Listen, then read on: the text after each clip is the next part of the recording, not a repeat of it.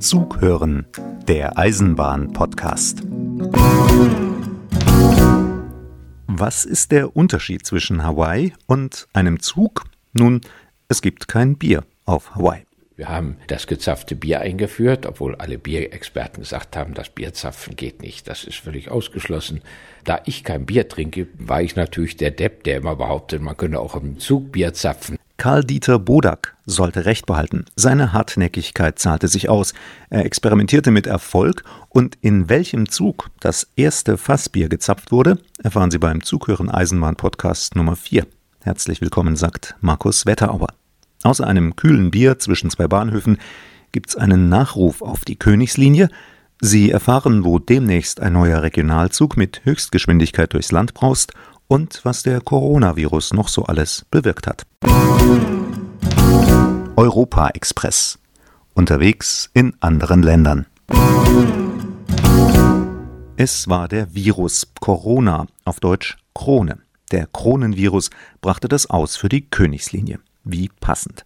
Die Königslinie ist die Fährverbindung zwischen Deutschland und Schweden, zwischen Sassnitz in Vorpommern und Trelleborg in Skone. Mit knapp vier Stunden Fahrzeit ist das die schnellste Verbindung zwischen den beiden Ländern. Königslinie hieß sie wegen Kaiser Wilhelm II., der gleichzeitig König von Preußen war, und dem schwedischen König Gustav V. 1897 richteten beide Monarchen, beide Länder die Königslinie ein, gut angebunden mit schnellen Zügen von Sassnitz nach Berlin und von Trelleborg nach Malmö und Stockholm. Jahrelang gab es bis zu vier Schnellzugpaare zwischen Berlin, Sassnitz und Stockholm.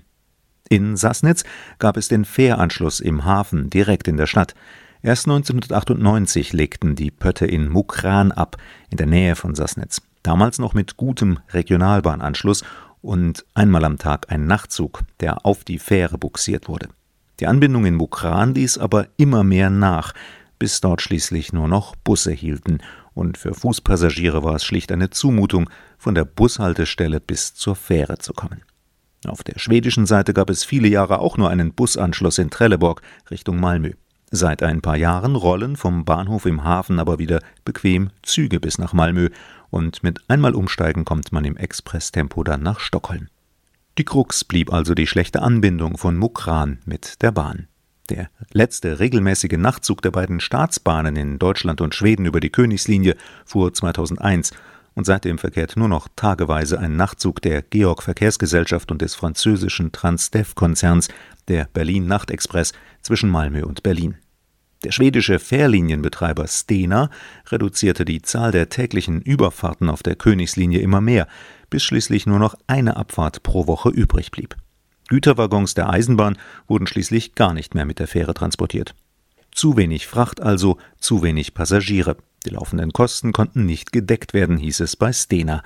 Eine Erholung war nicht in Sicht, deshalb sollte eine der ältesten Fährlinien in Europa dicht gemacht werden. Mitte März hieß es noch, dass der Fährverkehr auf der Königslinie wegen der Corona-Epidemie nur zeitweise eingestellt wird. Aus diesem Koma ist die Linie aber nicht mehr erwacht. Nur wenige Wochen später kam dann das komplette Aus. Spekuliert wird, dass der private Nachtzug Berlin Night Express künftig über Rostock verschifft wird.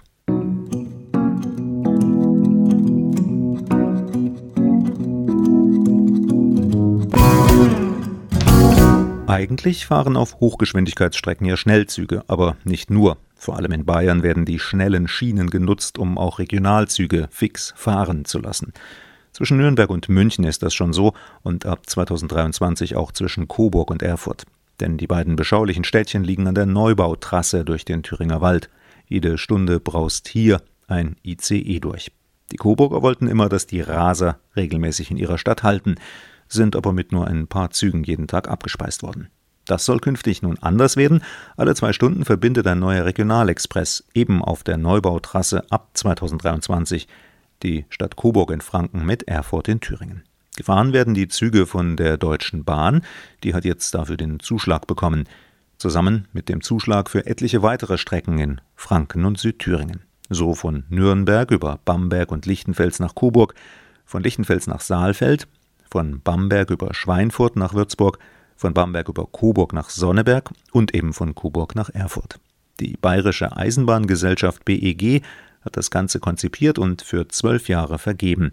Zusammen rund 5,7 Millionen Zugkilometer, fast 20 Prozent mehr als bisher auf diesen Strecken. Ob die schnellen Regio-Flitzer künftig den ICE Konkurrenz machen, wird sich zeigen. Auf anderen Strecken haben zusätzliche Züge immer auch mehr Reisende angelockt. Und wenn die Universitätsstadt Ilmenau in Südthüringen fix ist, dann drückt sie den Ausbau des ICE-Überholbahnhofs im nahegelegenen Wolfsberg durch. Dann könnten die schnellen Regionalzüge auch dort halten.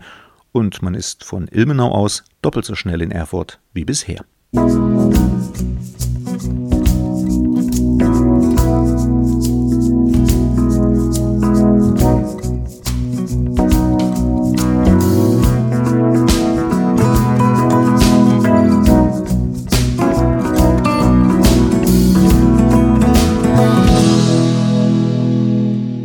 Margaret Thatcher und ihr Nachfolger John Major machten Nägel mit Köpfen im Britannien der 1980er und 1990er Jahre.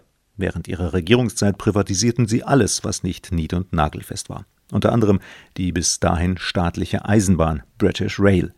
Seitdem fahren auf der Insel viele bunte Züge von vielen verschiedenen Bahngesellschaften. Dass der Schritt die britischen Bahnen viel effizienter gemacht hat, darüber darf getrost gestritten werden. Eins hat die Privatisierung nicht gebracht, sicherer wurden die britischen Bahnen sicher nicht. Corona wäre aber nicht Corona, wenn auch nicht hier alles anders würde. Der Virus hat zunächst dafür gesorgt, dass die Fahrgäste ausblieben. Das ist in Deutschland nicht viel anders als in Frankreich, Italien oder eben Britannien. Mindestens minus 70 Prozent. Und mit den Reisenden blieben auch die Einnahmen aus. Keine Fahrgäste, keine Fahrkarten, keine Kohle in der Kasse. Der britische Premierminister Boris Johnson hat jetzt die Notbremse gezogen und den Bahnverkehr vorübergehend wieder verstaatlicht. Gemäß dem altbekannten Muster Gewinne werden privatisiert, Verluste verstaatlicht. Im Einzelnen bedeutet das, dass die privaten Bahngesellschaften in Britannien wie bisher den Zugverkehr organisieren. Allerdings bekommen sie vom Staat dafür nur ein kleines Entgelt.